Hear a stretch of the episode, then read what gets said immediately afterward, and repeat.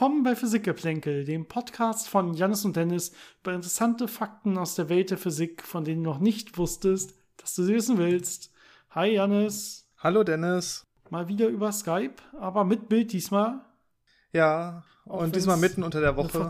Ja, mitten unter der Woche und es hat eine lange Verzögerung, merke ich. Ich bin dir quasi gerade gefühlt schon ins Wort gefallen, auch wenn ich das wahrscheinlich auseinanderziehen werde in der Post-Production. Wir schneiden ja ansonsten nicht wirklich, aber die Übergänge muss ich immer schneiden, wenn wir über Skype oder so verbunden sind. Sonst muss man nach jedem, nach jedem gesprochenen Satz von einem von uns erstmal drei Sekunden warten, bis der andere weiterredet. Das äh, würde im Endeffekt keinen Sinn machen. Also die, die Sache muss ich leider raushauen nachher. Auch wenn der Rest ja einfach so frei gesprochen sein soll. So oder so, so gut wie möglich zumindest solange das nicht so komisch geschnitten ist wie so manche YouTube-Videos, wo dann der eine Satz in den anderen quasi noch übergeht und sich das so überlappt. Ja, nur wenn wir aktiv übereinander sprechen, dann muss ich das nachher so, natürlich auch so lassen. Das passiert äh, auch, das, das kann vorkommen. Aber es ist dann keine Schnitttechnik, es ist einfach äh, Realität mit äh, Reden und Diskussion mit Verzögerung. Ähm, genau, ist ja schön, dass wir äh, wieder dabei sind. Wir hatten natürlich die letzten Male im Prinzip die Probleme, dass wir nicht so richtig dabei waren, was zum Beispiel die Fragen angingen. Mhm. Ähm, ne, wir hatten ja, ich glaube, einmal gar keine Fragen beantwortende Folge, dann ist eine Folge ausgefallen irgendwie. Die Reihenfolge mag anders gewesen sein. Und ich glaube, beim letzten Mal, äh, war es beim letzten Mal? Da haben wir dann, glaube ich, nur Fragen nachgeholt, die zum Thema gepasst hatten. Oder war es davor die Folge? Ich bin da ein bisschen verwirrt, aber irgendwie so. Genau, genau. Ähm, was mich zu dem Problem führt, dass ich nicht genau durchblicke, welche wir jetzt schon hatten und welche noch nicht. Und äh, ich bin relativ weit zurück in den E-Mails gegangen und in unserem Instagram-Chat und ich hoffe, äh, ich kriege alle zusammen, die jetzt noch offen sind. Ähm, wenn nicht, äh, ne, wir haben jetzt mal kurz zur Info, gerade den 6. Oktober, äh, abends 20.40 Uhr, kurz vorm ins Bett gehen, morgen wieder früh arbeiten. Ähm, Genau, das heißt, wer äh, bis jetzt noch meint, spannende Fragen geschickt zu haben, die es auf jeden Fall wert sind, in den Podcast zu kommen und wie sie einfach äh, wild übergangen sind, äh, oder ja, wie die Fragen übergangen haben, dann äh, schreib uns bitte einfach nochmal die Fragen, dann tut es mir extrem leid. Ich werde sie wahrscheinlich irgendwie überlesen haben. Äh, wenn, wenn du sie uns nochmal schickst und wir bringen sie wieder nicht, war sie vielleicht nicht gut genug. Das kann natürlich auch sein. Passiert aber nicht so oft. Wahrscheinlich war sie dann echt schlecht. aber das sollte ich so nicht sagen. Gleich wieder drei Hörer Nein. eingebüßt. Ja, na toll. Super. Okay. ich würde sagen, also, worum es heute geht, sollte, glaube ich, jedem klar sein. Ich meine, gut, ihr seht ja eh den Titel, ne? aber ich meine, es wurden gerade Physik-Nobelpreise vergeben. Dementsprechend ist ja klar, wie dann unsere nächste Folge ist. Das war die letzten Jahre immer so. Und das ist auch heute so. Äh, aber ich glaube, ähm, ja, wir werden heute noch genug äh, Zeit haben, auch äh, die offenen Zuhörerfragen zu beantworten. Denn ja, man kann nicht zu tief über die Nobelpreise reden, glaube ich. So, so, so ein bisschen. Ja, entweder so ein bisschen oder äh, man macht, äh, das sind mehrere Vorlesungsreihen, die man wahrscheinlich da machen müsste.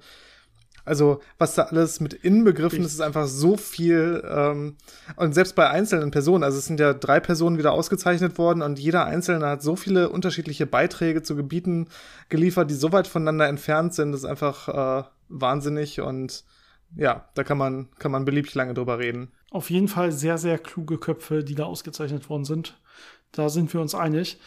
Ähm, ich würde sagen, wir starten mit den Fragen. Mhm. Ähm, wie immer, ganz kurz vorweg, wenn ihr uns auch weiterhin Fragen schicken wollt, wie immer, entweder an unsere E-Mail-Adresse physikgeplänkel.gmail.com, Physikgeplänkel zusammengeschrieben, Geplänkel mit AE, oder über unsere Social-Media-Kanäle auf Instagram und Facebook, wenn sie denn mal laufen. Ne? Ich meine, wir hatten ja diesen riesen Ausfall und so, ähm, wo die halbe Welt untergegangen ist. Aber wenn es denn läuft, könnt ihr uns darüber natürlich auch erreichen.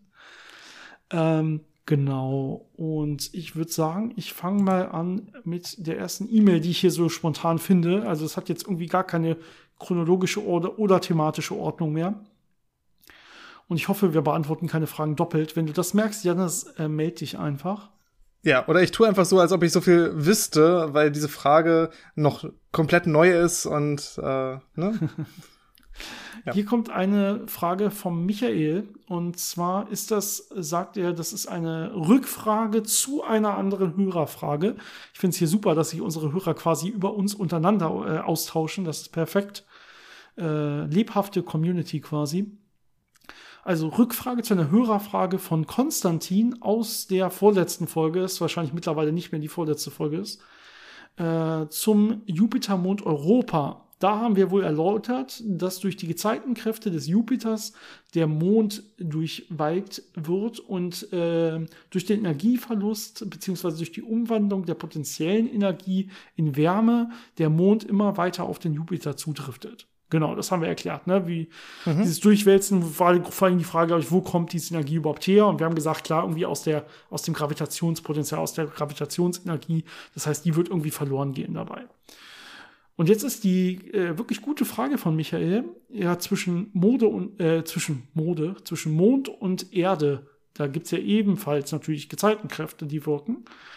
Ähm, aber hier ja irgendwie in entgegengesetzter Richtung, nämlich von Mond auf den Planeten Erde. Ja, wir sehen ja hier diese Gezeiteneffekte mit, mit äh, äh Meerespegel und so weiter. Ähm, genau, aber er sagt, die Auswirkungen müssten doch trotzdem dieselben sein. Aber warum entfernt sich dann der Mond immer weiter von der Erde? Das ist ja so, das konnte man mit Lasern messen ganz gut. Paar Zentimeter pro Jahr äh, driftet der Mond langsam weg von der Erde. Und das steht meistens auch bei aufgrund von Gezeitenkräften. Also warum hat irgendwie dieselben Gezeitenkräfte hier komplett die gegengesetzte, das gegengesetzte Resultat? Das ist immer sehr interessant. Äh, man muss ja sich erstmal äh, überlegen, Gezeitenkräfte wirken natürlich von der Erde auf den Mond und von dem Mond auf die Erde. Und bei der Erde ist jetzt natürlich das Besondere, dass die Erde einmal relativ viel Flüssigkeit hat und Flüssigkeit ist ganz gut beweglich. Das heißt, äh, wenn der Mond äh, Gezeitenkräfte auf die Erde ausübt, kann er natürlich die Erdkruste so ein bisschen verformen, aber die ganze Flüssigkeit, die da drauf ist, das kann man besser auseinanderziehen. Da gibt's dann diese Flutberge. Und der zweite Part ist, dass die Erde natürlich auch eine Eigenrotation hat, also Rotationsenergie besitzt und sich dreht.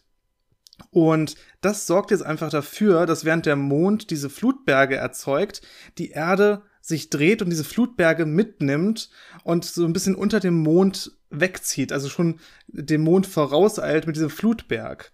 Und dann gibt's äh, dadurch wieder so, ein, so eine Rückkopplung auf den Mond selber. Und äh, effektiv heißt es dann, dass die Erde ein bisschen von ihrer Rotationsenergie auf den Mond überträgt, der dadurch äh, nicht mehr ganz so stark gravitativ gebunden wird und dann langsam wegdriften kann. Also es ist äh, so ein bisschen komplexeres System mit äh, in der einen Richtung und dann wieder in der anderen Richtung wird das vermittelt. Und der Trick ist einfach, dass die Erde eine Eigenrotation hat und dadurch dann äh, genauso äh, auf den Mond wirken kann, dass es äh, dem gerade Energie gibt und der damit wegdriftet. Wenn die Erde sich äh, andersrum drehen würde, also entgegen der Mondrotationsrichtung, äh, dann könnte man natürlich auch damit äh, dem Mond Energie entziehen. Aber es ist einfach äh, die Art, wie dieses System äh, ja, sich eingefunden hat, äh, hat es diese Besonderheit, dass der Mond eben nicht auf die Erde äh, zustürzt, sondern sich langsam mit der Zeit wegbewegt. Genau, aber Energie muss natürlich irgendwo herkommen. In dem Fall ja gesagt durch die Art äh, ja, Drehgeschwindigkeit, die langsamer wird. Ja, also die kinetische Energie der Drehung der Erde, im Prinzip Rotationsenergie. Ähm, gut, dann haben wir eine Frage von Matthias, äh, auch per E-Mail bekommen. Und zwar ähm, fragt er sich, wie es sich mit dem Licht in sich ausdehnenden Universum ver verhält. Ähm, die Frage ist ein bisschen, ich glaube, kompliziert für den Podcast gestellt. Da ist so ganz viel mit A und B und so. Ich versuche das mal zusammenzufassen, so wie ich sie verstanden habe und sie dann zu beantworten. Vielleicht ist das dann ein bisschen einfacher. Ich hoffe, das ist okay für dich, Matthias. Also sagen wir, ich habe jetzt hier auf der Erde, ähm, schicke ich ähm, zwei Lichtstrahlen in einem Abstand c los. Also sagen wir den einen zum Beispiel, da habe ich einen großen Laser am Nordpol und den anderen habe ich einen großen Laser am, äh, Laser am Südpol. Ja, das heißt, der Abstand zwischen diesen beiden Lichtstrahlen wäre jetzt der Durchmesser der Erde. Ja, und die würde ich jetzt aber trotzdem parallel losschicken durchs Weltall. Und jetzt würde sich ja das Weltall auf sehr langen Skalen würde sich das ja ausdehnen. Ja, das offensichtlich haben wir ja so eine Ausdehnung des Weltalls. Die ist natürlich sehr, sehr klein, weil diese beiden Lichtstrahlen, diese beiden Photonen sehr nah aneinander dran werden. Wir wissen ja, diese Ausdehnung ist umso größer, desto weiter weg die Punkte sind, die ich betrachte. Ja, aber jetzt kann man sich natürlich trotzdem vorstellen, okay, wir warten dann genug und man kann das irgendwie dann doch vielleicht messen. Jetzt ist die Frage im Prinzip, äh, oder im Prinzip sind zwei Fragen. Einmal, würde diese Ausdehnung überhaupt auch zwischen diesen Photonen stattfinden? Also würde sich dieser Abstand, in dem Fall der Erdradius, überhaupt auf langen Skalen ändern? Äh, und zweitens wären die Strahlen dadurch dann nicht mehr parallel, weil die ja quasi auseinandergehen, wenn man so will. Und ich glaube, die Frage kann man so beantworten, dass sich dieser Abstand ändern würde durch die Ausdehnung des Universums. Ne? Der, der, auch die Entfernung zwischen diesen beiden Photonen wird natürlich auf lange Sicht größer werden, durchaus. Auch wenn, wie gesagt, dieser Effekt sehr, sehr, sehr klein sein wird.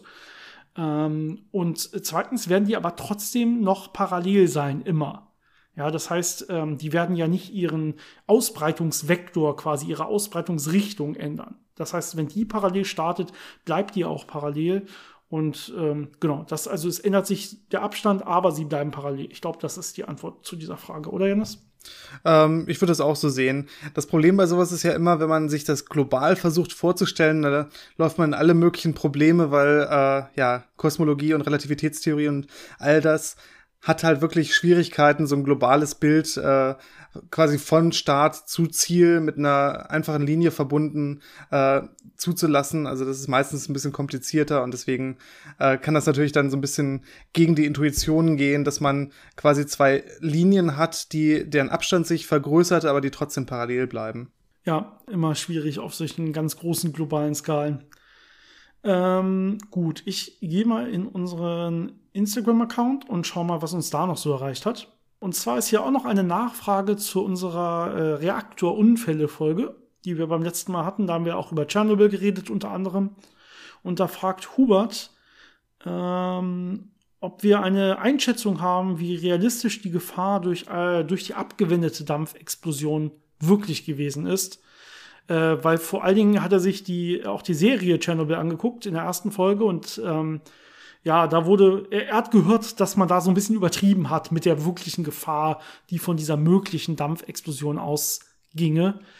Ähm, wie ist da unsere Einschätzung? Also ich denke schon, dass die Gefahr relativ groß war. Ist natürlich immer so eine Frage, wie äh, kurz davor oder wie genau wäre es dann so eine Explosion gekommen äh, oder wäre es vielleicht noch irgendwie anders gelaufen und es wäre nicht ganz so schlimm geworden. Ähm, aber erstmal so dieses, ich habe sehr viel Wasser, das verdampfen kann und zu einer äh, Explosion führen kann und ich habe noch eine ganze Menge äh, stark radioaktives Kernmaterial, was dann da äh, ja, hoch in die Atmosphäre geschleudert wird und über weite Bereiche von Europa verteilt werden kann. Äh, das ist natürlich schon relativ dramatisch. Ähm, natürlich kann man sich dann überlegen, wäre der Wind vielleicht äh, gut gewesen, dass das dann in eine bestimmte Richtung gezogen wäre, wo wenig äh, Bevölkerung gewesen wäre, oder wäre der Wind ungünstig gewesen. Das sind immer so ähm, ja im Nachhinein Sachen, die man dann vielleicht so sehr schlau sagen kann, so, ach ja, so schlimm wäre es gar nicht geworden, weil in dem Fall die Umstände so und so waren. Ähm, aber erstmal von dem Potenzial, was man da hatte, ist das natürlich schon, kann das schon sehr katastrophal werden. Und dann kann man doch einiges an, an Landschaft äh, natürlich verseuchen mit, mit solchen radioaktiven Vorlaut. Ja, ich glaube, jetzt äh, konkrete Zahlen oder Berechnungen haben wir jetzt da nicht zu, aber ich, ja, also genau, das, was du gesagt hast, im Prinzip, die Explosion selber ist natürlich keine Gefahr, sondern der Vorlaut, der dann entsteht, weil das ganze Zeug in die Atmosphäre kommt. Das ist natürlich das Problem, um das es da geht. Ähm, dann haben wir eine Frage von Philipp. Genau, und zwar geht's äh, um den Film Apollo 13, ein relativ alter Film mittlerweile. Den hat er sich letztens angeschaut und ähm, hat vielleicht einen Filmfehler, einen Physikfilmfehler entdeckt, ähm, nämlich beim Wiedereintritt am Ende in die, äh, in die Erdatmosphäre. Da wurde gesagt, dass das Raumschiff einen zu flachen Eintrittswinkel hat, weil sie kein Mondgestein an Bord hatten, was aber eigentlich äh, geplant war quasi. Und deswegen haben, äh, hat die Crew alles, was sie gefunden haben, nach vorne geräumt, um den Winkel zu korrigieren. Und jetzt sagte sich äh, der Philipp, das kann ja irgendwie nicht klappen. Wir sind hier schwerelos und da kann man irgendwie Gewicht nach vorne räumen. Das macht ja überhaupt keinen Sinn, oder? Kann, das, kann man da überhaupt dann was verändern an dem Winkel in der Schwerelosigkeit? Also ich bin mir nicht ganz sicher, was die Umstände waren. Ähm, den Eintrittswinkel selber, also mit welch, unter welchem Winkel ich jetzt äh, mit dieser Raumkapsel dann in die Erdatmosphäre eindringe, das kann man natürlich nicht mehr ändern. Das sind ja, ja, man würde sagen, ballistische Flugbahnen. Das ist ja quasi dadurch festgelegt, von wo ich komme. Ähm, und äh, wenn ich da keinen aktiven Raketenantrieb habe in dem Moment, um das zu korrigieren, bleibt dieser Eintrittswinkel selber erstmal natürlich erhalten. Ähm, was man natürlich machen kann unter Umständen, ist die Orientierung von der Raumkapsel zu ändern, also die Raumkapsel zu drehen, ähm, genau. indem man zum Beispiel ähm, aktiv natürlich Gewicht so umräumt, und Masten bewegt, relativ zum Raumschiff, dass man einen Drehmoment ausübt, dass es so eine gewisse Änderung äh, der, der äh, Orientierung hat. Und ähm, nur im freien Fall ist es natürlich alles ein bisschen schwierig, aber wenn ich jetzt in der At Atmosphäre schon äh, langsam ankomme, das heißt, ich habe plötzlich Reibungskräfte, dann kann ich natürlich äh, das nutzen, und äh, eine Massenverteilung ändern, so dass die Reibungskräfte, die ja auch ein Drehmoment äh, irgendwo dann auf diese Kapsel auswirken, dass sie so angreifen, dass sie die Kapsel so orientieren, wie ich das haben möchte. Zum Beispiel, wenn ich jetzt mit einem Bereich, der relativ empfindlich ist, äh, nach vorne bin und das dann viel zu heiß werden würde, würde ich ja versuchen, äh, die Hitzeschilde nach vorne zu drehen. Und wenn die Kapsel jetzt so gebaut ist, dass es äh, ja vom, vom Reibungswiderstand äh, oder von der Aerodynamik her stabiler ist, dann kriegt man das auch relativ leicht hin, dass man da vielleicht so ein bisschen dem so einen Kick gibt äh, oder das so ein bisschen so ändert, dass eben durch diese Reibungskräfte dann das äh, sich automatisch so äh, ja ausrichtet. Das ist genau wie beim Fallschirmspringen. Äh, da versucht man ja auch den Körper in so eine Position zu bringen, dass quasi so der Bauch ähm, am tiefsten ist und die Arme und Beine relativ hoch im Vergleich dazu sind, so dass der Schwerpunkt einfach so ist, dass man in dieser stabilen Fluglage ist und nicht irgendwie umhertaumelt. Ähm, das ist genau das Gleiche. Da nutzt man auch den, dieses Wechselspiel zwischen der Gravitation und diesen Reibungskräften durch die Luftreibung aus. Genau, ne? wir sind ja gar nicht in der kompletten Schwerelosigkeit hier. Wir sind ja an der Grenze zur Erdatmosphäre. Das heißt, wir haben schon Reibung, die wir vielleicht ausnutzen können. Und wir haben natürlich auch das äh, Erdgravitationsfeld, was uns äh, was wir hier schon spüren an der Stelle. Das sind vielleicht die Effekte, die dann dazu führen, dass das äh, durchaus klappen kann, so ein bisschen vielleicht zumindest, dass man so, so leichte Drehungen herbeiführen kann. Ähm, gut, dann geht's um weiteren Film. Wir haben zwei Fragen über Filme und zwar diesmal ein bisschen aktueller, nämlich ich glaube, das ist der aktuelle Dune-Film, nicht der alte. Äh, ich kenne nur den alten, den aktuellen habe ich noch nicht gesehen, äh, aber soll auch sehr gut sein. Äh, und zwar, genau, geht's da äh, um, im Prinzip um den Mondmond, wenn ich das mal so sagen kann.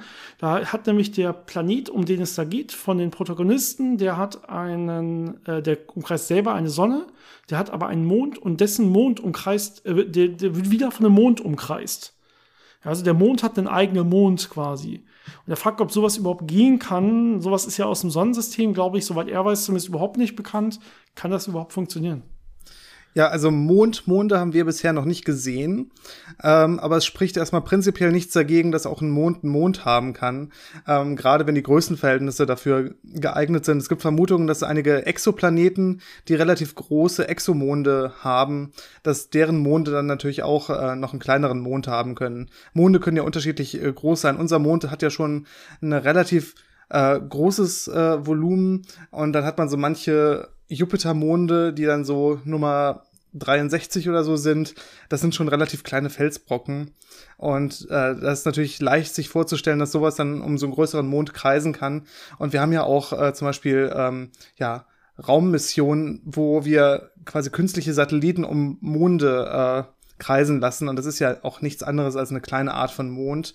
Ähm, das geht schon. Die Frage ist natürlich immer, wie stabil ist sowas auf lange Zeit, weil das ja dann doch schon ein Dreikörpersystem ist.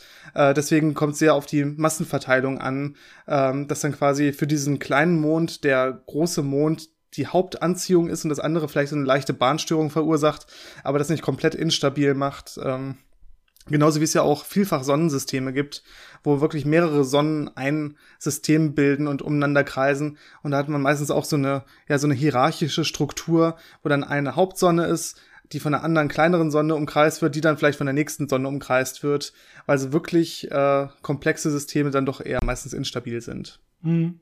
Gut, dann habe ich ein paar Fragen, ähm, gute, spannende Fragen, wie ich finde, von, ich suche gerade den Namen, ich finde den Namen nicht so richtig, äh, Sandro, glaube ich. Genau, von Sandro. Ähm, kann ich vielleicht ein bisschen was zu sagen. Und zwar geht es so ein bisschen um die Energie und die Energieerhaltung.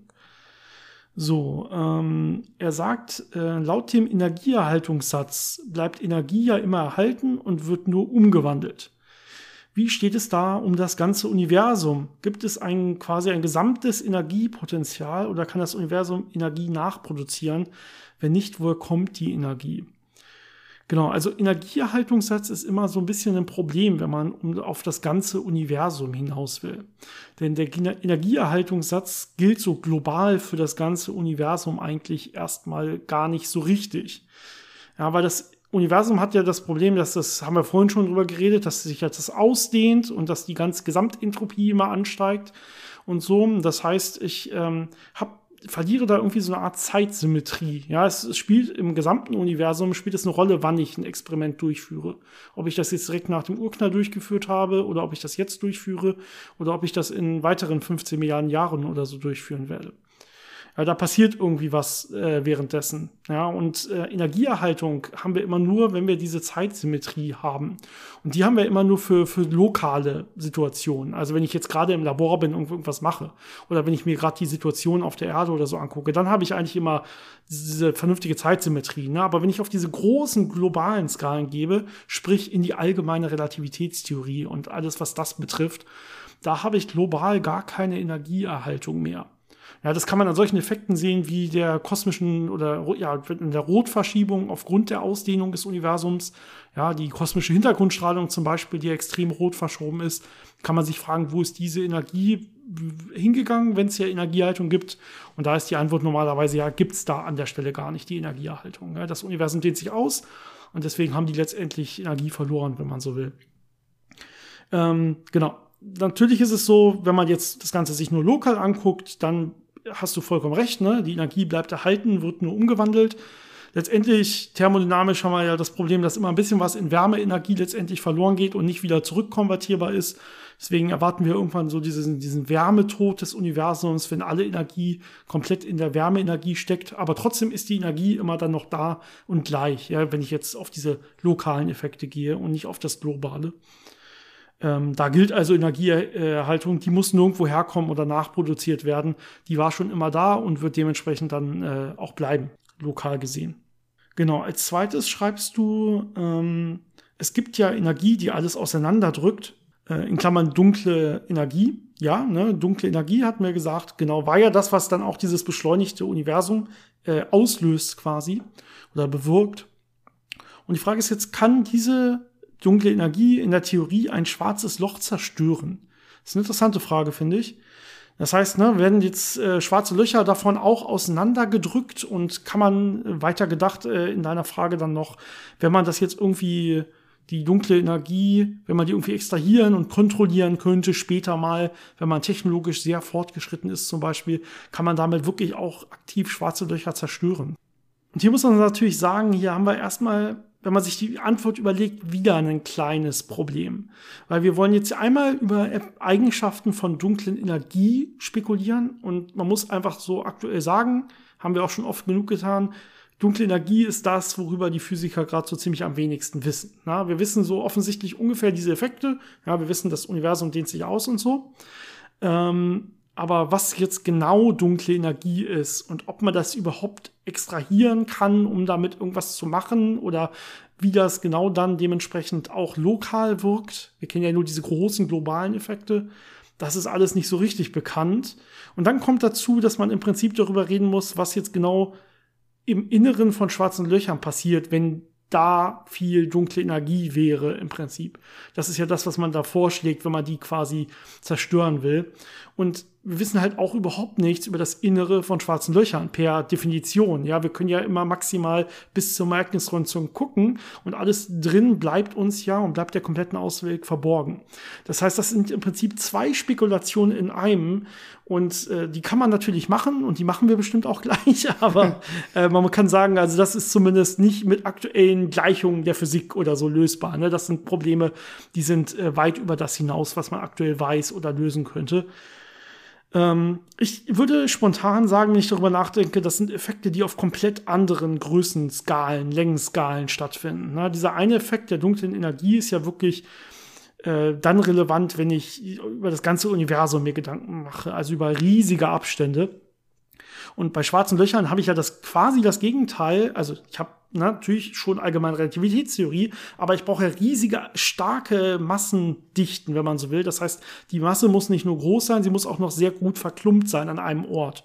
Ja, das heißt, da bin ich eigentlich immer in einem Bereich, wo die dunkle Energie selber und die Effekte davon relativ schwach sind. Und äh, ich sehe nicht richtig, wie das so zusammenkommen kann, dass schwarze Löcher davon wirklich stark beeinflusst werden. Man könnte sich natürlich vorstellen, wenn man jetzt weit, weit, weit in die Zukunft guckt, wir haben ja eine beschleunigte Expansion des Universums.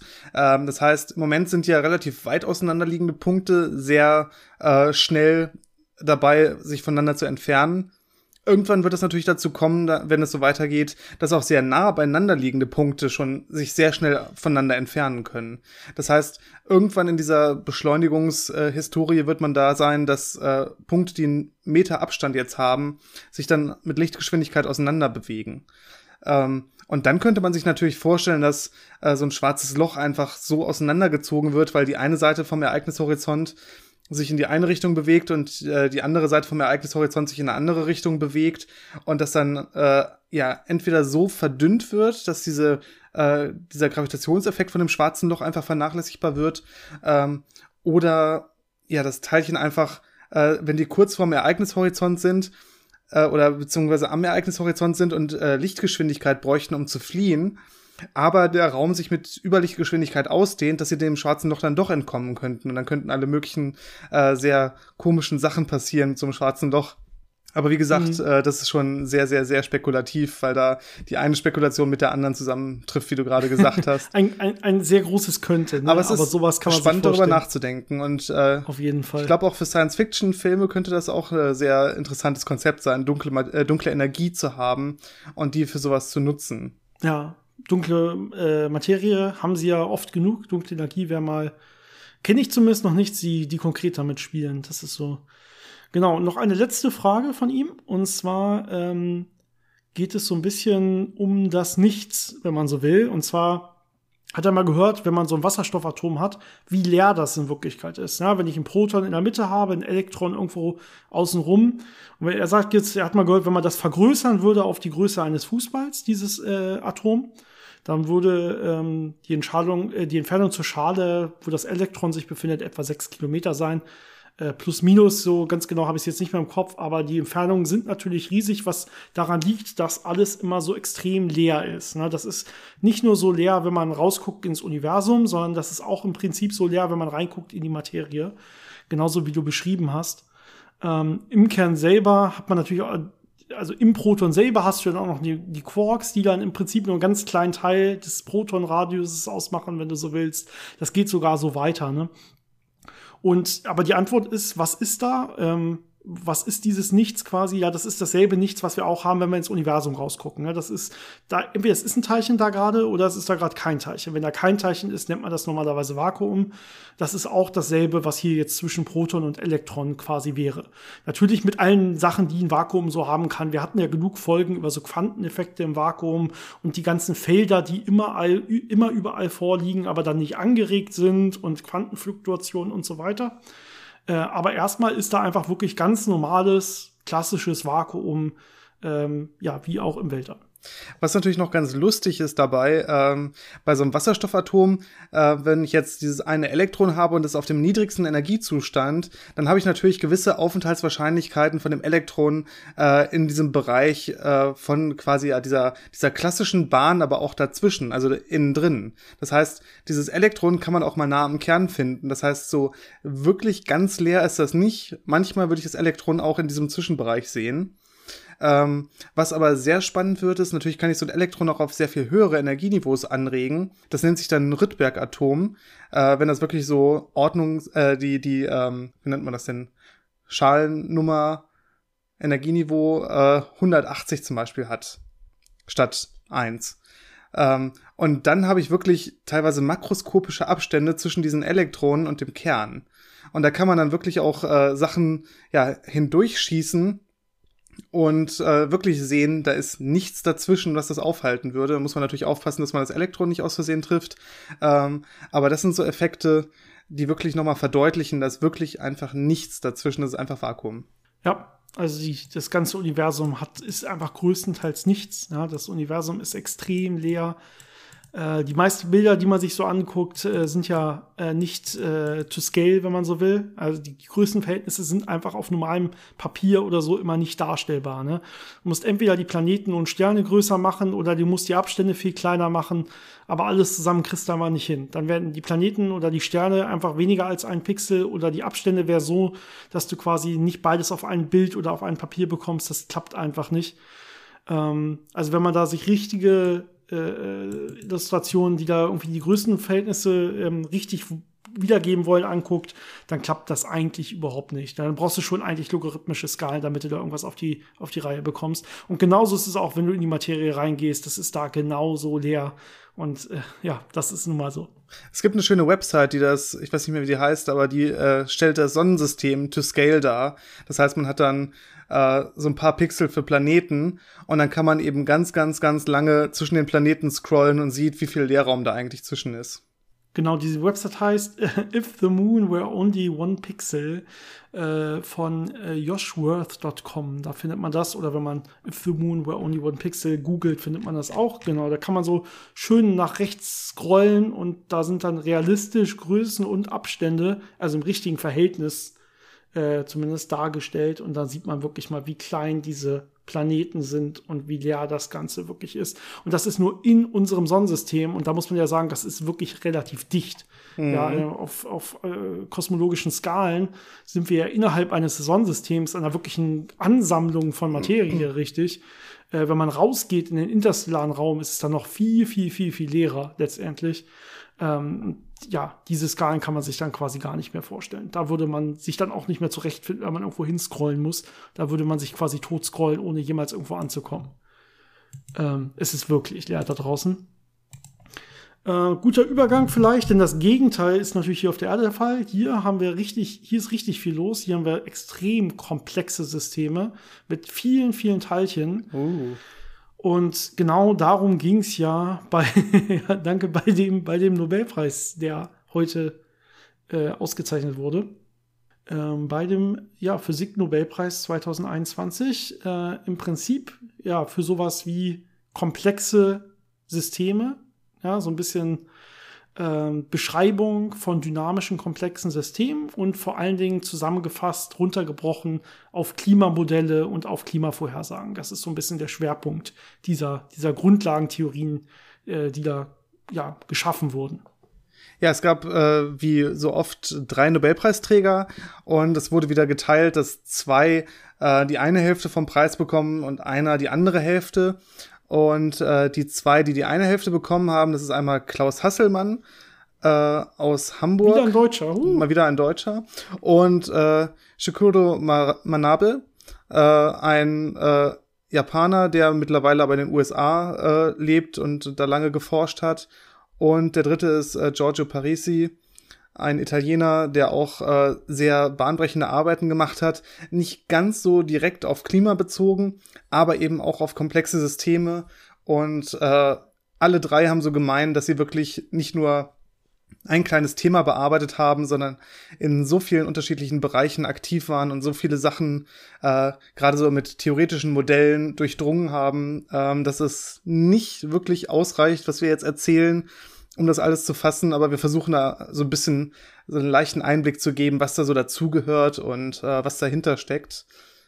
Ähm, ich glaube, wir können mal mit dem einfachsten anfangen. Das ist eben äh, diese, ja, diese Klimamodellierung, die vor allem von Manabe und Hasselmann äh, mitentwickelt wurden. Also diese Simulation mit äh, physikalischen Modellen äh, von dem Weltklima, wie sich das entwickelt und was da alles reinspielt. Und äh, die sind beide in den 30ern geboren, also mittlerweile schon relativ alt und haben damals äh, schon in der ja in der Frühzeit von dieser Forschung äh, wichtige Beiträge dazu geliefert, äh, diese ganzen Modelle erstmal zu äh, generieren und eben dann auch auf Supercomputer äh, zu übertragen, äh, weil es einfach hoffnungslos ist, solche Systeme von Hand zu beschreiben ähm, weil sie eben so komplex sind und so viele Wechselwirkungen haben und so viele Bestandteile haben.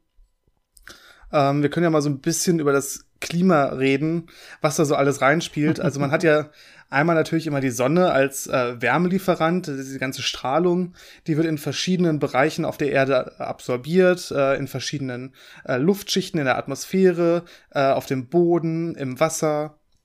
Und je nach der chemischen Zusammensetzung der Atmosphäre, je nach Dichte, je nach Zusammensetzung des Wassers wird dann diese Wärme unterschiedlich transportiert, entweder durch Meeresströmungen, äh, durch Verdampfung, ähm, durch Luftströmungen.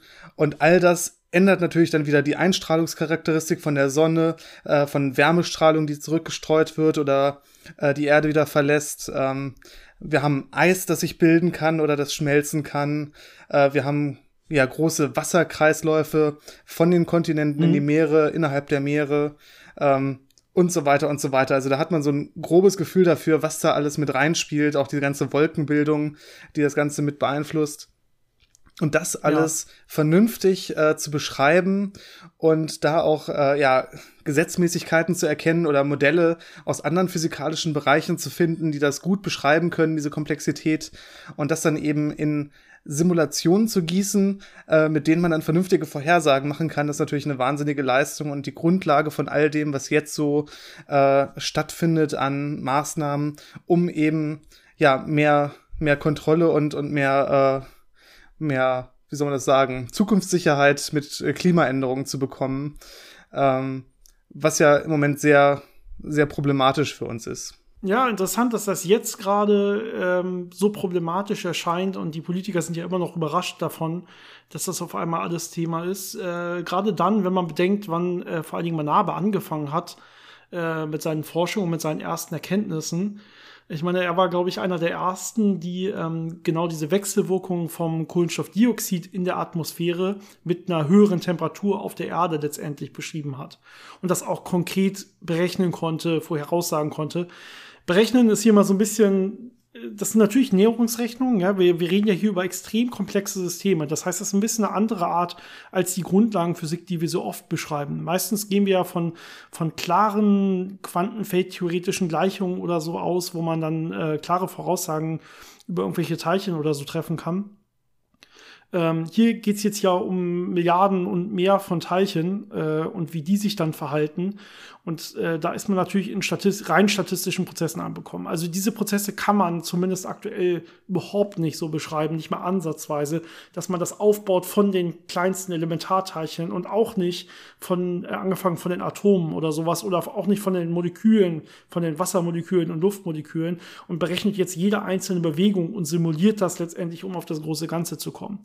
Ja, sondern man muss jetzt hier im Prinzip von oben ansetzen. Ne? Man muss jetzt diese großen Strömungen, diese großen Gemeinsamkeiten angucken, die gemeinsamen Richtungen, äh, indem man das Ganze jetzt unterteilt in kleinere Strukturen, in kleinere Raster, wenn man so will, und dann guckt, wo gehen jetzt welche Rasterelemente im Durchschnitt hin.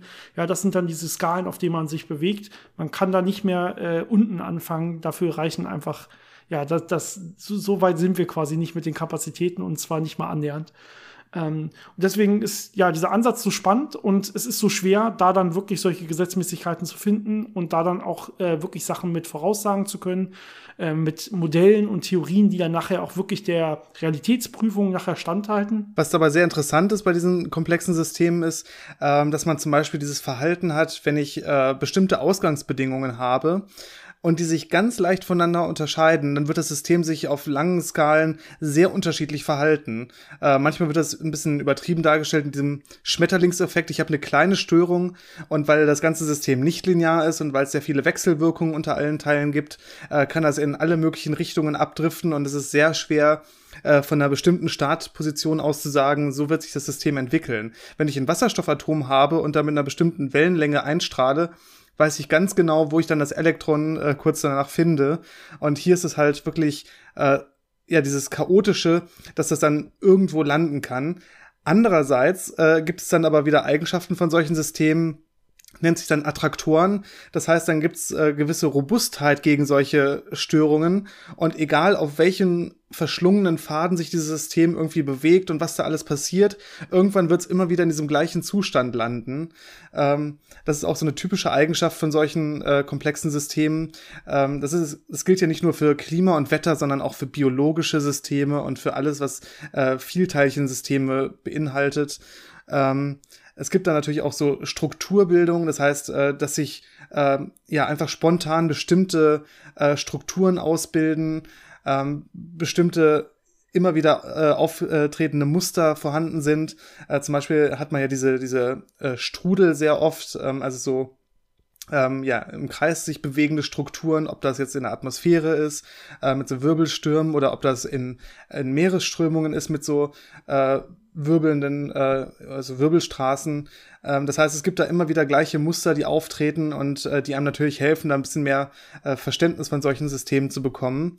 Und was auch noch ganz interessant ist, äh, solche komplexen Systeme haben oft Eigenschaften und, und Verhalten, dass man jetzt von den einzelnen äh, Teilchen her nicht so einfach voraussagen könnte. Das heißt, wenn ich jetzt drei Atome habe, ähm, ja, die kann ich mir angucken, was sie so machen und dann kann ich so ein bisschen die äh, Bewegung von denen beschreiben. Aber wenn ich plötzlich ganz viele verschiedene habe mit verschiedenen Wechselwirkungen, dann können da ja zum Beispiel biologische Systeme plötzlich entstehen, die sich selbst vermehren und äh, die irgendwelche äh, Nicht-Gleichgewichte aufrechterhalten können und das könnte man aus den einzelnen chemischen Komponenten nicht unbedingt so direkt voraussagen. Also das sind so mhm. ein paar von diesen ganzen Schwierigkeiten, die man bei solchen Systemen hat, aber auch die Ansätze, die man eben wählen kann, um sowas äh, sehr gut zu beschreiben. Und äh, ja, die einzelnen äh, Nobelpreisträger hatten da so ihre eigenen Hintergründe und äh, Sichtweisen auf diese ganze Problematik. Äh, zum Beispiel Manabe ähm, hat dann in Tokio seinen äh, Doktor gemacht und ist dann nach Princeton gegangen. Und der war halt Meteorologe und hat gerade diese Computerverwendung äh, für die Meteorologie äh, sehr stark vorangetrieben und das sehr aus diesem Blickwinkel äh, alles äh, betrieben, während Klaus Hasselmann eher aus der Strömungsphysik kam und sehr viel sich mit ja mit Ozeanströmungen, die ja auch wie gesagt maßgeblich sind für die Klimaentwicklung, äh, das von der Richtung her angegangen. Ähm, und aber auch immer dann noch äh, ja andere physikalische Theorien äh, benutzt, um eben das dann mit, mit, mit ähnlichen Eigenschaften zu beschreiben und um eben neue Erkenntnisse daraus zu gewinnen. Genau. Und ich hatte ja schon gesagt, das ist eigentlich deutlich früher, als man so heutzutage erwarten würde bei den aktuellen Diskussionen. Gerade Manabe, der ist da noch ein bisschen früher am Start gewesen als Hasselmann der hat bereits, ich glaube, so 67 war das, da hat er die ersten Modelle ähm, oder Berechnungen veröffentlicht, äh, wo es darum geht, ja, wie viel Wärmestrahlung äh, strahlt die Erde quasi ab, bei welchen Treibhauskonzentrationen, wenn man so will. Und in den 70ern und 80ern ging es dann wirklich in seinen Berechnungen um Klimasensitivität. Das heißt, ähm, wie verändern sich jetzt, äh, wie verändern verschiedene Treibhausgaskonzentrationen, vor allen Dingen Kohlenstoffdioxid, jetzt wirklich die Temperatur nachher auf der Erde? Also nicht nur, wie viel Wärme wird abgestrahlt, sondern was heißt das denn jetzt konkret für die globale Temperatur? Und da konnte schon sowas äh, ungefähr vorausgesagt werden, dass wenn wir die Kohlenstoffdioxidkonzentration verdoppeln, dass die Temperatur sich so um zwei drei Grad äh, auf jeden Fall erhöhen wird äh, auf der Erde. Das heißt, das ist ziemlich genau das, was wir auch heute äh, immer noch wissen. Also das ist, dieses Wissen ist seit im Prinzip 1970 ungefähr da, wenn man so will. Ja, das ist wirklich extrem lange da und wurde seitdem dann immer nur noch verbessert und verbessert und verbessert und genauer. Aber nichts seitdem hat dem quasi widersprochen. Es wurde maximal noch schlimmer. Was er auch noch gesagt hat, ist, dass es möglich ist, dass äh, das Klima mehrere stabile Zustände haben könnte, was ich eben erwähnt habe, mhm. diese Attraktoren, also diese Zustände, auf die es dann sich einpendeln kann. Und es kann sein, dass es so einen stabilen Zustand gibt, wenn man die Polkappen schmilzt, dass man dann in einem ja, wärmeren, stabilen Zustand landet. Und das wäre natürlich dann auch ein bisschen ungünstig, wenn man wieder zu dem Zustand von vorher zurück möchte. Da muss man natürlich wieder über diese, ja, über diesen Berg quasi rüber. Also es ist dann auch relativ kompliziert, dann wieder aus diesem stabilen Zustand in einen anderen stabilen Zustand äh, zurückzugehen. Also deswegen ist das alles auch so ein bisschen äh, kritisch, äh, wie sich das entwickelt.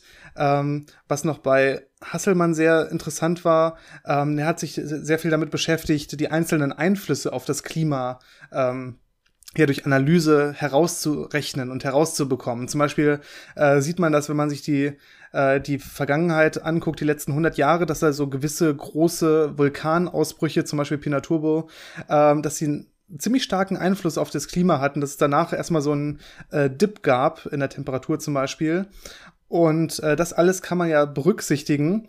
Und dann kann man, ja. konnte er eben zeigen, dass das alles, was man da so an natürlichen Einflüssen äh, sehen kann, dass das nicht ausreicht, um das zu erklären, was wir sehen, sondern dass eben dieser menschgemachte Anteil da auch noch reinkommt. Also dieses, ja, dieses Auseinandernehmen von diesem, von dieser Klimaentwicklung in die einzelnen äh, Beiträge. Das war äh, ja. sehr elementar da. G genau das wird heute natürlich gemacht. In aktuellen modernen Klimamodellen werden, werden natürlich alle diese Sachen, die du vorhin aufgezeigt hast, ne? also Wasserkreislauf, die, der Ei, wie viel Eis ist da und dem, dementsprechend wie viel reflektiert das Eis letztendlich an Sonnenlicht ähm, wie sieht das mit der Bodenaufnahme von Wärme aus, von Wasser auf? Wie sieht das mit der Atmosphärenbeschaffenheit aus, mit Vulkanen und so weiter? All diese Sachen werden natürlich mit reingezogen. Die Sonnenaktivität, ne? all solche Sachen kommen da mit rein.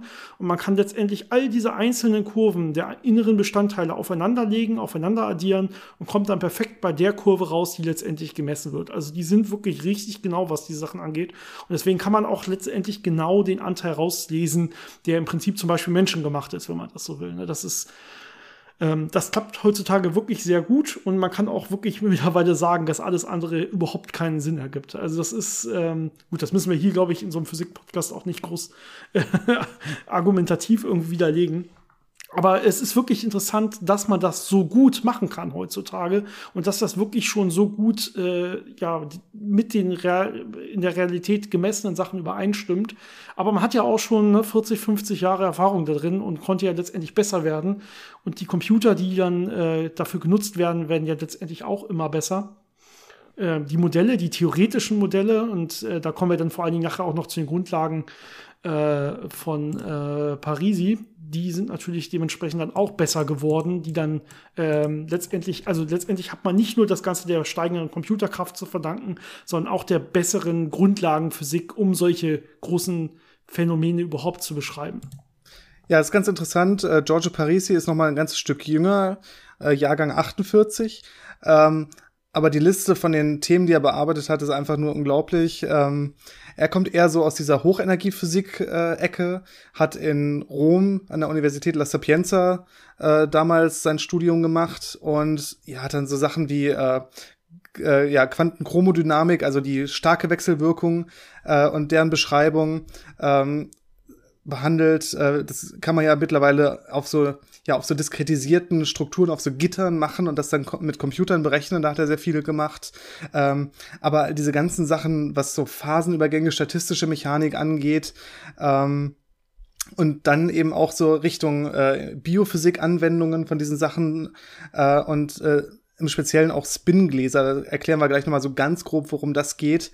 Ähm, aber also all diese Bereiche, die mit Vielteilchensystemen zu tun haben, mit äh, komplexen Wechselwirkungen und mit äh, ja so Eigenschaften, die dann daraus resultieren, äh, ähm, die eben das ganze System betreffen und nicht unbedingt die einzelnen Teile am Ende. Äh, unter anderem hat er zum Beispiel auch äh, Schwarmverhalten von Vögeln äh, versucht zu beschreiben, also wie die sich untereinander koordinieren können und dieses System aus diesen ganzen einzelnen Vögeln äh, wie ein großes Gebilde mit bestimmten Eigenschaften sich verhalten kann. Also das ist wieder dieses, äh, dieses äh, Verbinden von äh, den einzelnen Teilchen von so einem komplexen System äh, zu dem komplexen Verhalten des Gesamtsystems. Und das kann man natürlich dann auch in solchen Klimamodellen verwenden, aber äh, bei Parisi war das halt äh, noch in ganz, ganz vielen anderen Bereichen. Ja, ich finde das schon krass, ne? dass man, äh, wenn man so tief eigentlich in der theoretischen Physik, drin steckt, du sagst ja Hochenergie, es ging um äh, Quantenchromodynamik und äh, die Überlegungen, die da quasi Grundlagen bilden, äh, wie man äh, da dann auch Berechnungen machen kann, äh, indem man, äh, indem es um Zugvögelschwärme geht und äh, die dann auch wirklich damit zu tun haben, dass man die länger beobachtet und so weiter, dass man quasi solche großen Gebiete dann nicht nur im Nachhinein verbinden kann über andere Leute, sondern auch selber in sich schon diese Zusammenhänge erkennt und das Ganze anwendet Ähm, das spricht, glaube ich, für einen großen Geist. Also ganz ehrlich, das äh, ja. gelingt den wenigsten Leuten. Die meisten stecken dann doch äh, mit ihrer Brille sehr tief in ihrem Gebiet und andere sehen dann vielleicht irgendwann später solche Zusammenhänge und dass die Gleichungen, die entstanden sind, auch woanders anwendbar sind oder so. Aber ähm, bei einer Person, das ist wirklich äh, herausragend. Ja, es gibt immer mal wieder solche wirklichen Ausnahme, Ausnahmephysiker, die einfach äh, überall ihre Finger drin haben und so viel Verständnis in vielen verschiedenen Gebieten haben. Äh, Edward Witten ist auch zum Beispiel, das mir noch einfällt, der auch äh, sowohl in der Physik als auch in der Mathematik äh, wahnsinnige Erfolge hatte. Also es gibt so Leute, die haben einfach ja den, den Blick für alle solchen komplexen äh, Probleme und äh, eine sehr gute Herangehensweise an Lösungen. Ähm, bei Parisi waren das auch zum Beispiel so biologische Sachen wie neuronale Netze und so, ähm, die ja auch sehr komplexe Systeme mit sehr vielen Wechselwirkungen und Rückkopplungen sind. Und er hat es dann immer geschafft, diese, ja, diese, dieses Herangehen an solche Probleme äh, so zu verallgemeinern, dass er das eben auf alles äh, anwenden konnte. Was sehr hervorgehoben wurde, was ich eben erwähnt hatte, waren diese Spin-Gläser. So ein sehr, ja, ich will nicht sagen einfaches, aber doch schon äh, verständliches Modell von solchen Vielteilchensystemen, die ein bisschen problematisch sind, äh, wenn man sich das äh, versucht, äh, in einer einfachen Form aufzuschreiben und zu lösen. Also ganz naiv. Äh, und zwar guckt man sich da immer Spins an, deswegen Spingläser, also zum Beispiel magnetische Momente, also so kleine Stabmagneten. Und äh, die können jetzt natürlich in zwei Richtungen orientiert sein, einmal nach oben zeigen mit dem Nordpol und einmal nach unten zeigen mit dem Nordpol. Ganz einfaches System. Und äh, jetzt könnte man sagen, okay, ich habe ein äußeres Magnetfeld, alle zeigen nach oben, energetisch ungünstig, alle zeigen nach unten, Grundzustand energetisch günstig, alles super. Jetzt sage ich aber, die können untereinander wechselwirken und es ist am besten, wenn jeder Magnet in die andere Richtung zeigt wie sein Nachbarmagnet. Wenn man schon mal mit Magneten gespielt hat, kennt man das ja. Ne? Dann geht Nord an Süd und Süd an Nord und verbindet sich das alles und dann ist es äh, ja stabil. Und das funktioniert so lange, bis man sogenannte frustrierte Systeme hat. Äh, darunter versteht man dann sowas, wenn ich jetzt zum Beispiel so ein Dreieck nehme und auf jeder Ecke so einen Magneten hinstelle. Und dann guckt der eine mit Norden nach oben und dann wollen die anderen beiden natürlich, äh, weil sie Nachbarn sind, Norden nach unten zeigen haben. Aber die sind ja auch untereinander Nachbarn. Das heißt, der eine würde gerne aber dann wieder Norden nach oben zeigen haben, während der andere nach unten zeigt. Und das passt dann aber wieder mit dem ersten nicht. Und da sieht man schon, da kann man nicht einfach sagen, es gibt diesen einen Grundzustand, wo das alles stabil ist, sondern das ist ein ja, relativ komplexes System, was dann äh, solche merkwürdigen Eigenschaften am Ende hat. Und äh, darauf basierend kann man dann alle möglichen Vielteilchensysteme konstruieren, äh, die eben ja interessante Eigenschaften haben, komplexes Verhalten haben, ähm, wie eben auch Gläser, die ja eine gewisse kurzreichweitige Wechselwirkung haben, aber langreichweitig sehr ungeordnet sind und das mhm. äh, ja, erzeugt dann alles Mögliche an interessantem Verhalten. Genau, ne, diese große Unordnung ist da wichtig auf, auf langen Skalen, die man ja auch dann in der Natur sieht, aber man muss sich das ja irgendwie versuchen trotzdem zu beschreiben, diese, wo kommt letztendlich trotzdem diese Bewegung her? Und da muss man eben dann doch die kurzreichweitigen äh, Kräfte untereinander quasi letztendlich analysieren und dafür dann Gleichungen entwickeln und so weiter. Das heißt, das ganze System hat nicht diesen einen stabilen Grundzustand, sondern wir haben so viele, man nennt das äh, metastabile Zustände, in dem das System dann äh, zu, äh, ja, vorliegen kann. Das wechselt dann quasi hin und her, je nach Output auch von außen und je nach Anfangsbedingungen, wenn man so will. Ne, hast du ja vorhin schon erklärt, mhm. Chaos-Theorie und Windbewegung und so weiter. Man sieht, das ist irgendwie alles verknüpft, obwohl wir jetzt gerade über so kleine Zustände mit wieder nur drei Teilchen reden. Ja, das ist immer das Schöne. Man kann so mit drei Teilchen kann man wieder rechnen. Aber wenn man sich nachher wieder das große, die, die Realität anguckt, dann muss man da irgendwie wieder jetzt am Anfang Gleichungen finden, die dann irgendwie noch übertragbar sind, auch auf große Windzellen und nicht nur auf einzelne Teilchen oder Moleküle oder so. Und das ist dann natürlich das, wo es dann auch schwer wird. Ne? Also, du hast ja gesagt, das ist so ein halbwegs einfaches Beispiel, was man sich hier anfängt anzugucken. Ähm, aber die, das, was dann da wirklich passiert, ist dann natürlich wirklich äh, relativ kompliziert, auch gerade mathematisch sehr komplex. Ähm, aber man hat hier so offensichtlich in sich bewegte Systeme, die nie in Ruhe sind, ja, und die immer reagieren können auch auf Veränderungen. Deswegen werden da auch äh, sehr gut äh, zum Beispiel neurale Netze mit beschrieben, ja. Unser Gehirn selber ist ja auch so ein neurales Netz. Und da sieht man ja auch, für unser Gehirn selber wäre es ja evolutionstechnisch äh, relativ schlecht, wenn es so einen Grundzustand gibt, der stabil ist. Dann würde mhm. sich ja überhaupt nichts bewegen und verändern. Ne? Dann wäre ja einfach dann würde das da irgendwann sein und dann wäre auch Ruhe und dann würden keine elektrischen Impulse mehr hin und her laufen. ja, und äh, keine Veränderungen mehr stattfinden und man würde nichts mehr hinzufügen, wenn man so will, seinem Gehirn.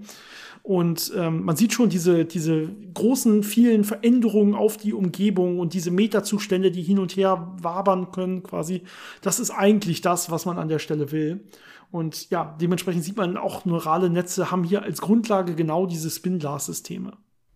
Ja, also es ist sehr interessant, diese ganzen Sachen eben für dann alle möglichen biologischen und äh, planetarischen Systeme anzuwenden und das alles zu beschreiben. Und ähm, hoffentlich wird es in der Zukunft noch zu vielen neuen Erkenntnissen führen. Äh, Gerade wie du gesagt hast, das Gehirn ist ja so ein neuronales Netz, aber das ist sehr komplex und wir verstehen immer noch nur Bruchteile davon, also so ein paar fundamentale Wechselwirkungen und Prozesse, äh, aber viele Sachen sind dann noch sehr geheimnisvoll und wenn man dann solche Methoden hat und da weiter forscht, äh, wird da noch hoffentlich sehr viel Interessantes und Spannendes rauskommen. Mhm. Vielleicht noch ein, ein Fakt, der, der dich auch direkt betrifft, denn du bist ja selber an so Brownschen Bewegungen, Temperaturbewegungen und so weiter sehr interessiert. Ja. Gerade, was es so Aufspiegeln und so angeht. Ja. Äh, genau darauf basierte so das erste große Klimamodell von Hasselmann, was er rausgebracht hat.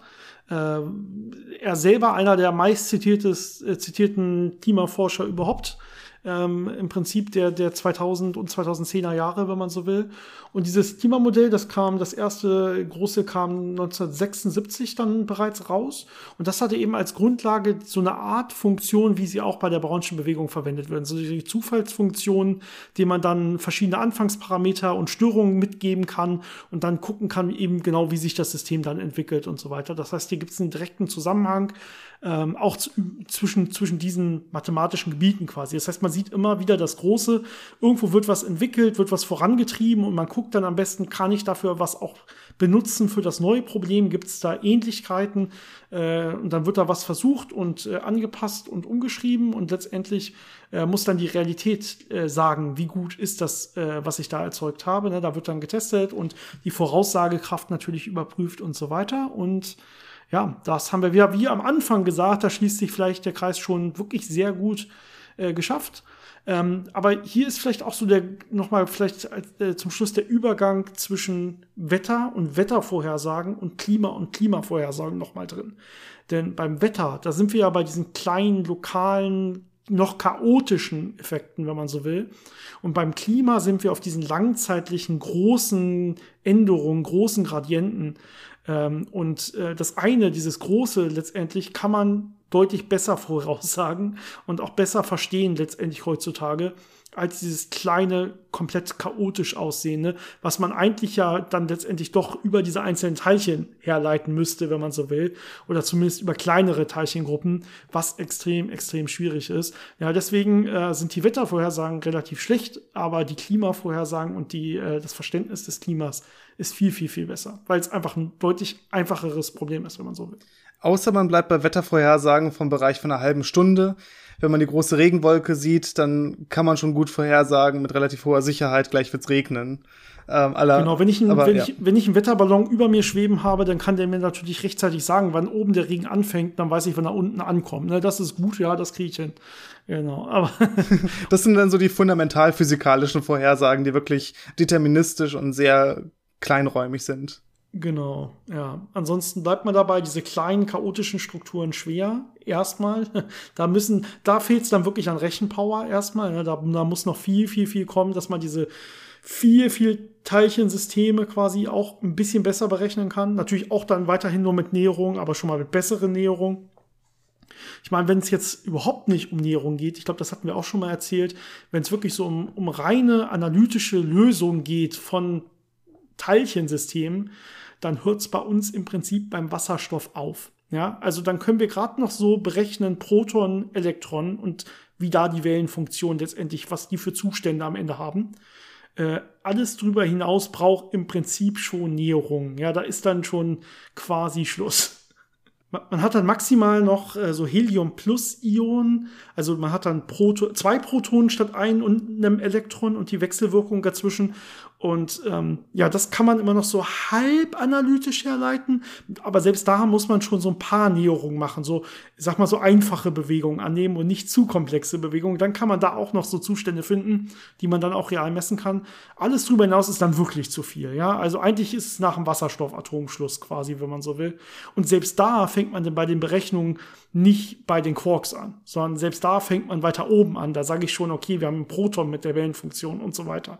Ja, also wenn ich wirklich mit den Wellenfunktionen der Quarks und so arbeite, dann kommen ja schon die ersten Probleme, wenn ich überhaupt äh, mir über Bindungsenergien und Massen und so weiter Gedanken mache. Mhm. Da hört es ja dann schon auf. Also wir sind nicht so weit, die Welt von unten aufzubauen.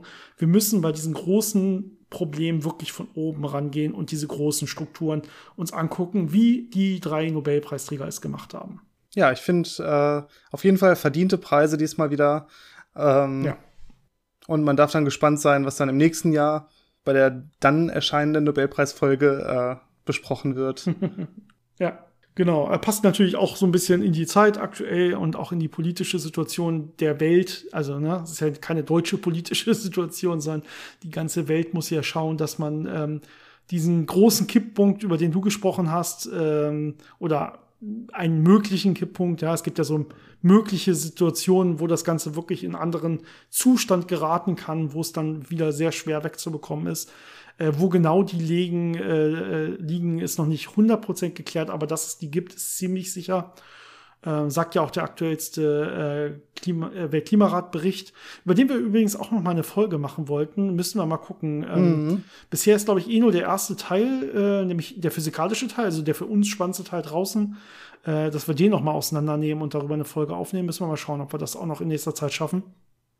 Dann können wir darüber auch noch ein bisschen reden.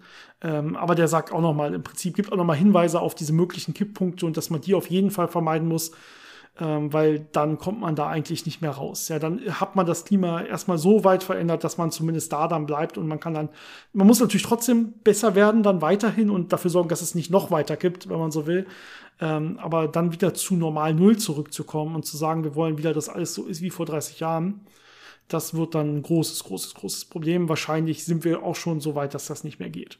Gut, ich würde sagen, Janis, äh, wir verabschieden uns für diese Woche. Ähm, und ja, vielleicht äh, nicht mit so einer ganz negativen, sondern mit der positiven Aussage aus dem Weltklimabericht, der nämlich auch gesagt hat, es ist eigentlich noch genügend Zeit, das alles voraus äh, aufzuhalten, mehr oder weniger. Das war die große positive Aussage.